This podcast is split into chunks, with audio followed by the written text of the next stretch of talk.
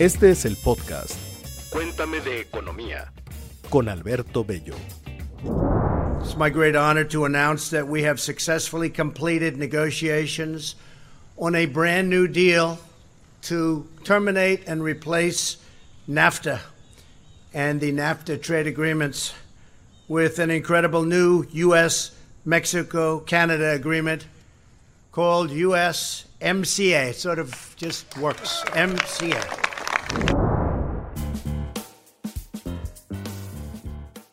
Hola, bienvenidos a la segunda temporada de Cuéntame de Economía. Soy Alberto Bello, soy editor en jefe Grupo Expansión. Esta segunda temporada vamos a empezar pues con los dos temas creo yo, los más importantes para este inicio de año 2020. Y para eso están aquí con nosotros tres personas que nos van a dar un poquito de claridad sobre qué es esto del TEMEC y qué es esto de que terminó el año 2019 pues con unos números no tan positivos y tan favorables como nos gustaría. Están con nosotros Purificación Lucena, que es la editora de empresas de expansión. ¿Cómo estás, Puri? Hola, ¿qué tal? Está con nosotros Alejandro Bazán, editor de economía. ¿Cómo estás, Alejandro? Hola, Alberto. Y está con nosotros Pepe Ávila o José Ávila, ¿cómo prefieres? ¿Cómo se sienten más cómodos? Que es, José pues, me dicen cuando están enojados, así que si quieren Pepe, mejor. Entonces Pepe, que es, es periodista de, de economía también de expansión. Entonces yo, yo lo primero es, pues yo le preguntaría a Alejandro, oye, ¿por qué es importante el TEMEC? Ni siquiera ha entrado en vigor, ni siquiera se ha terminado de firmar en, en Canadá, todavía falta que el Senado de Canadá pues lo ratifique, que eso va a pasar probablemente este mes de febrero o principios del que viene, pero ¿por qué era importante que se firmara desde el punto de vista económico? ¿Por qué tanta fiesta por el hecho de que el señor Trump lo firme. Es el que fue responsable de todo este, iba a decir desmadre, pero hablemos bien, de todo este asunto, porque él dijo que había que matar el NAFTA, que era el peor acuerdo de la historia, que México era un país horrible, que éramos todos malísimos. ¿Por qué era tan importante que se firmara el TEMEC? Pues más que nada es, es la, la, actualización, podríamos llamarla así, del Tratado de Libre Comercio que se firma en la década de los 80. Ahorita lo que hace Trump es actualizarlo en este caso. Entra el gobierno no mexicano. Trump, ¿no? Porque también Bueno, nosotros participamos. Exacto, Trump, el gobierno hicimos, ¿no? mexicano, el gobierno canadiense, entran con los procesos para meter nuevos temas, entre ellos la propiedad intelectual, las cuestiones de Internet, actualizarlo. Y es Claro, en los importante- 80 no había, no había internet. ¿no? No, pero ahorita sí, bien, ya fue, está fue en los actualizado. 90 el tema. Fue en los 90 el tema que dijiste 80. En los 90, pues. Dijiste 80. Perdón. Es la actualización del tema comercial porque es muy importante. Pues Estados Unidos, nuestro principal socio comercial, la principal economía a nivel mundial, el mayor mercado de consumo a nivel mundial. Ambas economías están, bueno, más la economía mexicana está interconectada con la economía estadounidense. Entonces es muy importante por los lazos comerciales, culturales, de inversiones, de turismo que están relacionadas para México. Y además está el, el lado de la incertidumbre, ¿no? Pues con el cambio de gobierno que llegaba Andrés Manuel López Obrador, pues había una cierto, un cierto temor por el sector empresarial a un cambio de política pública, a que si el sector energético se iba a echar por atrás la reforma energética, se cerró el aeropuerto y entonces parecía que se iba a acabar la inversión privada y de hecho, pues sí, pues efectivamente se echó para atrás el aeropuerto, ha habido cambios en la política energética y sí ha habido efectivamente una, un frenazo en, en la inversión y, y Puri, tú, y era importante una señal hacia afuera, ¿no? De que de confianza. Yo creo que esto del TEMEC mandó a los mercados una, pues como un, un signo ahí de, eh, señores, México existe, México quiere conversar con el mundo, está abierto a la inversión y a las oportunidades. Y pues precisamente el presidente lo que dijo es, a ver, señores empresarios, inviertan, inviertan, inviertan. ¿no? Pero justamente los empresarios también están diciendo que no solamente se trata del TEMEC, como decías al principio, el año pasado no solamente fue la incertidumbre del TEMEC, también fue toda la parte del primer año de gobierno y las medidas como la cancelación del aeropuerto, la cancelación de las rondas petroleras, que han sembrado también mucha incertidumbre, sobre todo en las empresas globales que están pidiendo también señales para que sus matrices puedan invertir aquí en México, ¿no? O sea, el TEMEC fue algo que nos llevó todo el año, que nos protagonizó desde luego el 2019, pero aunado a eso, además, aquí se sumaron otros factores que también influyeron mucho, ¿no?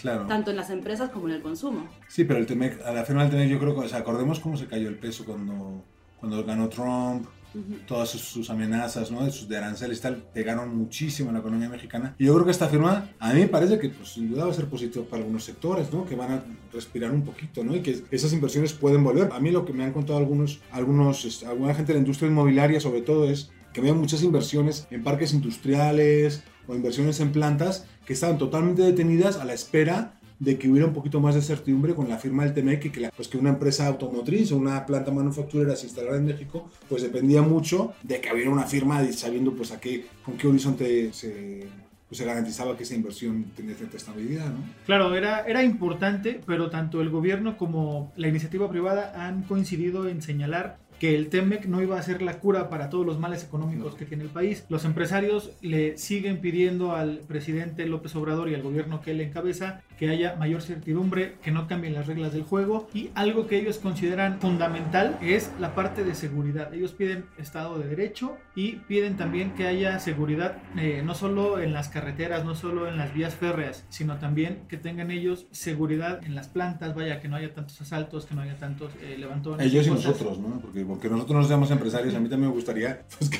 que ir, a- ir al banco y poder sacar dinero. Sí, no quizá el factor ¿no? más importante era que las reglas se conocen con el TEMEC, entonces pueden ya eh, los empresarios empezar a planear sus inversiones, con ello traer pues, nuevos proyectos, generar empleo. que Pero hay gente- que acompañarlo de Sí. seguridad Claro, pública, está. de normas claras. Sí, el- y el tema de lo que dices tú, Estado de Derecho y seguridad en, en las reglas es sobre todo el sector energético, ¿no? Que yo creo que es donde hay un choque mayor entre la visión del gobierno y pues el marco legal que tenemos, que era el marco de la reforma energética que se aprobó en la administración pasada, que es un marco de apertura de la competencia, de apertura del sector, frente a un gobierno como el de López Obrador que lo que quiere es fortalecer a las empresas estatales de Pemex y CFE, eh, aunque eso implique pues sacar del mercado a las privadas, ¿no? Eso se ha visto claramente. Desde el año pasado se empezó a decir que ya no, se iban a, que ya no iba a haber más rondas petroleras. También en el tema de energías limpias ha cambiado muchísimo la política, tanto que incluso organismos internacionales han, han alertado que México está perdiendo posiciones frente al anterior sexenio en cuanto a oportunidades para la inversión y qué tal estaba haciendo el trabajo de crear energías limpias.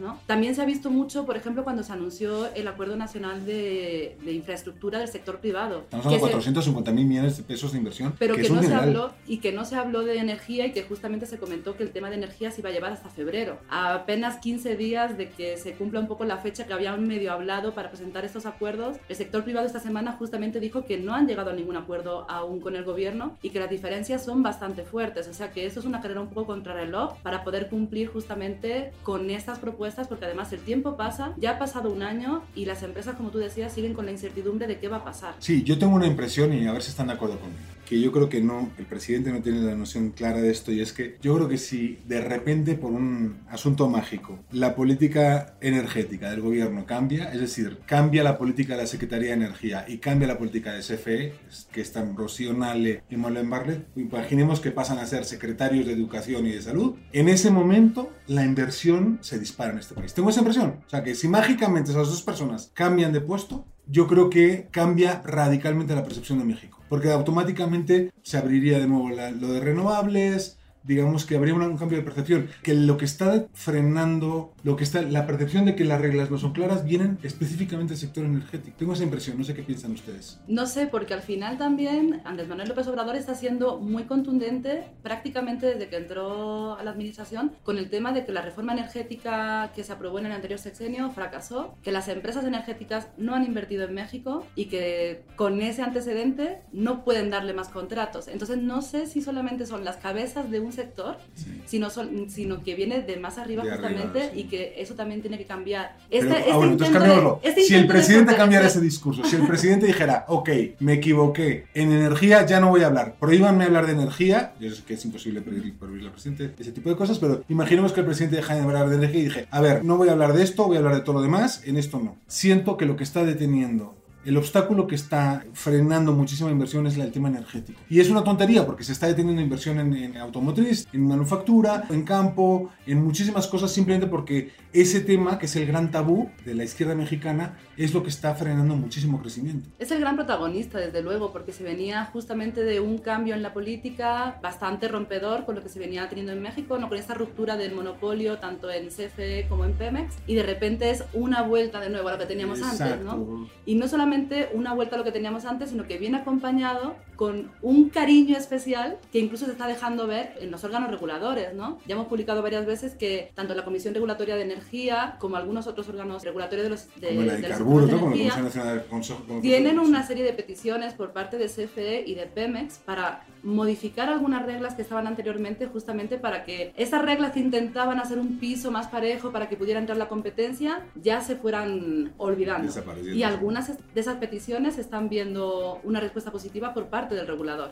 Entonces sí, desde luego la parte de energía sí está protagonizando mucho de esta parte de la incertidumbre por todo este tipo de cuestiones que se están dando. Pero mira, y, y la otra es la que tú decías de seguridad, ¿no, Pepe? O sea, el tema de la seguridad física, ¿no? El tema de que de la violencia que está, está afectando sin duda a gran parte del... Y para complementar un poco lo que, lo que dices, Puri, eh, gente de B Pro Más, platicamos con ellos recientemente y nos decían, es que las rondas no se cancelaron, solo las suspendieron porque la apuesta del gobierno era estabilizar la, la producción de Pemex. Y eso tanto la gente de B Pro Más como de HR Ratings coinciden en que por lo menos se logró Tal vez no a, grandes escalas, pero sí en cuanto a la producción diaria, sí ven ellos una estabilización. Y también señalan que si esta estabilización continúa, para el próximo año ya podría aumentar la producción petrolera. Entonces ahí seguramente podríamos volver a ver las rondas petroleras y las asociaciones público-privadas, porque bueno, es bien sabido por todos, no estoy descubriendo el agua tibia, de que pues, Pemex, eh, para Pemex es imposible explorar en aguas profundas y para eso sí necesita forzosamente de las empresas que no solamente tienen los recursos, sino también tienen el know-how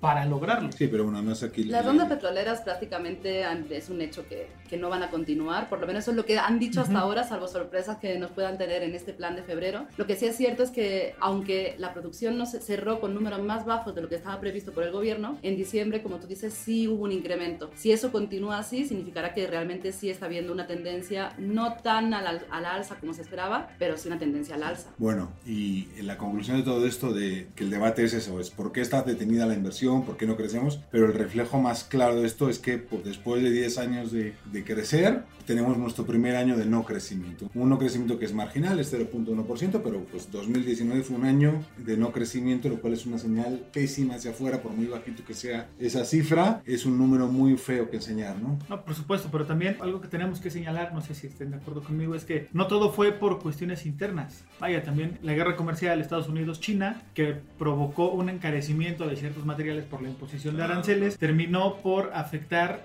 sobre todo el sector manufacturero de Estados Unidos. Y sabemos que si el 80% de, la, de las ventas que hace México hacia afuera van para Estados Unidos con un sector eh, manufacturero, si bien no decreciendo, pero sí estancándose un poco, también va, va, a disminuir la demanda de, de productos mexicanos. Hay factores interesantes. Eh, también con las tasas, o sea, también el hecho de que por defender el peso, y por, o sea, dado, dado cómo se depreció el peso, con todas las cosas del señor Trump, todo lo que dijo de México y por el tema de que no se firma el TEMEC, se depreció muchísimo el peso y, y eso tenía un efecto inflacionario, no sé qué, y pues el Banco de México subió mucho las tasas y eso generó también pues que se encareció muchísimo el dinero. Y eso para que lo entienda la audiencia, cuando las tasas están muy altas, los bancos no prestan, las empresas no tienen dinero para invertir, no generan empleos y con eso lo que tenemos es la situación en la que pues ha habido un muy bajo crecimiento también interno. Y es por un fenómeno medio externo, pues las tasas estaban muy altas porque realmente hubo un shock externo que es el tema de Trump, ¿no? Sin embargo, a diferencia del 2009, podemos decir que las causas de la crisis, bueno, no crisis, es, una, es, un, es un estancamiento, es una desaceleración muy fuerte. En este caso en específico, los tres primeros meses de,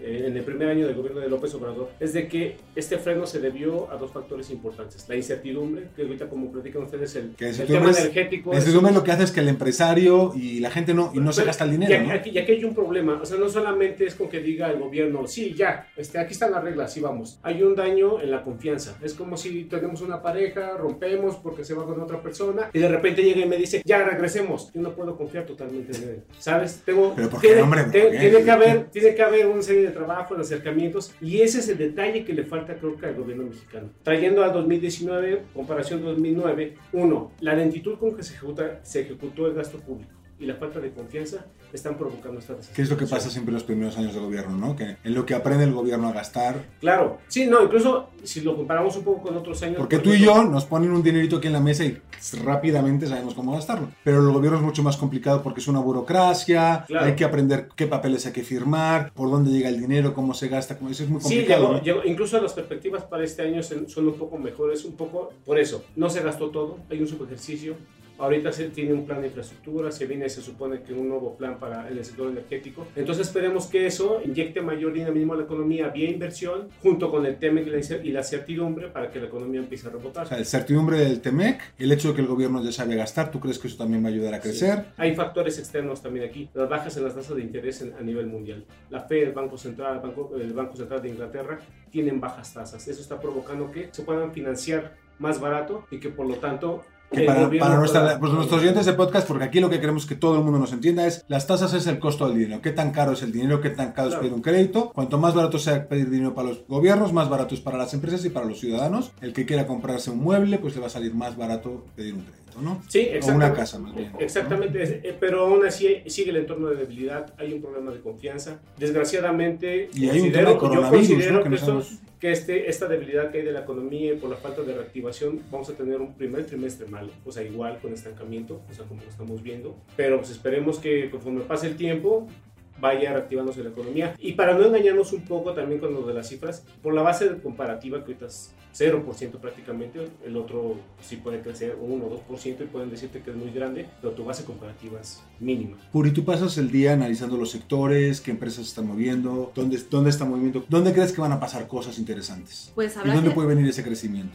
Pues habrá que ver porque, por ejemplo, un poco al hilo de lo que decía Alejandro, la ANTAD, por ejemplo, la Asociación Nacional de Tiendas de Autoservicio y Departamentales, ya ha dicho que prevé que este año 2020 el consumo va a ser incluso más bajo que el del año pasado, que ya cerró con crecimiento, pero un menor crecimiento de lo que se venía registrando en, año- en años Es anteriores. decir, las ¿no? familias están gastando menos. Y este menor gasto, por lo que prevén las tiendas, va a continuar. Y también aunado a esta parte de menos gasto en tiendas, también estamos comprando menos autos, que un poco cuando siempre nos explicaba Alejandro que esta parte de la confianza del consumidor se nota mucho en este tipo de gastos fuertes, que es como comprarte un auto, comprarte cosas que sabes que no es de, de un día para otro. Igual el año pasado las ventas de la automotriz cerraron en su peor año después desde hace 10 años. O sea, no se veían esas cifras desde 2009, con, recordemos, aquella crisis financiera que empezó un año antes internacionalmente. Entonces, veamos cómo se va reactivando un poco el consumo y entiendo que las, las empresas están también ávidas un poco por saber cómo se va a comportar este primer trimestre, sobre todo, ¿no?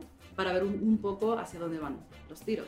Bueno, pues Pero ahí también ahí tendríamos que ver otros, otros factores también. Ah, Decías de el costo del dinero, se espera que Banco de México siga recortando la tasa de interés sí. y también algo, un fenómeno que pasó es que ahora se volvió tendencia, se volvió moda, no sé si va a ser pasajera o si va a ser más duradera, pero todo el mundo quiere ser amigable con el ambiente. Pues cada vez la gente busca contaminar menos, a lo mejor se compraron menos autos, pero puede que haya subido la venta de bicicletas o de algún tipo de vehículo no contaminante. También por ahí podría venir el... No, y lo que hay es muchas oportunidades de inversión porque lo que va a pasar es también es que, sí, bicicletas, pero también las empresas van a invertir en, en ese tipo de, de tecnología. de tecnología, que son tecnologías que también, no solo bicicletas, o sea, de- de paneles solares, este, calderas este, por, por etcétera, ¿no? Y yo creo que también podemos Bueno, pero tener recordemos que al gobierno no le está gustando tanto el tema de la energía solar Sí, y eólica, sí, sí, entonces ahí tenemos no. un tema. Sí, el gobierno lo que hizo fue cambiar las reglas para los que, que están generando ese tipo de energías al encarecerles el costo de transmisión. Y ojo, que No, las bicicletas que compramos son en su mayor parte chinas, porque la industria mexicana también está pasando por un mal momento en cuanto a producción de bicicletas. Entonces, bueno,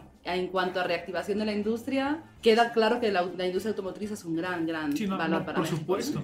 Que no hemos hablado de eso, no hemos hablado de qué cambia en el TEMEC. Yo, yo estoy esperando a que, vamos a esperar a que Canadá ratifique el, el- el- que firme el, el acuerdo y eh, espero que nos sentemos aquí todos a platicar un poquito los detalles porque ahí hay un montón de historias que contar, eso lo prometemos, que en este podcast, en esta segunda temporada, les hablaremos punto por punto de qué cambia en términos de acuerdos laborales, qué cambia en términos del tema, automotriz, todo el tema digital. Yo sé que están ustedes impacientes por escucharlo, por eso los vamos a esperar aquí. Eh, no sé si va a ser el próximo episodio o en el siguiente. Cuando Canadá firme, aquí nos sentaremos a platicarles este TEMEC, qué trae de nuevo. Ojalá podamos traer a alguien de la industria también para que, para que nos comparta algunas ideas. Y gracias por acompañarnos, pues aquí estamos nosotros. Gracias Puri, gracias Alejandro, gracias Pepe. Gracias. Soy Alberto y los esperamos acá en Hable, ¿cómo se llama esto? Hablemos de economía. Cuéntame de economía.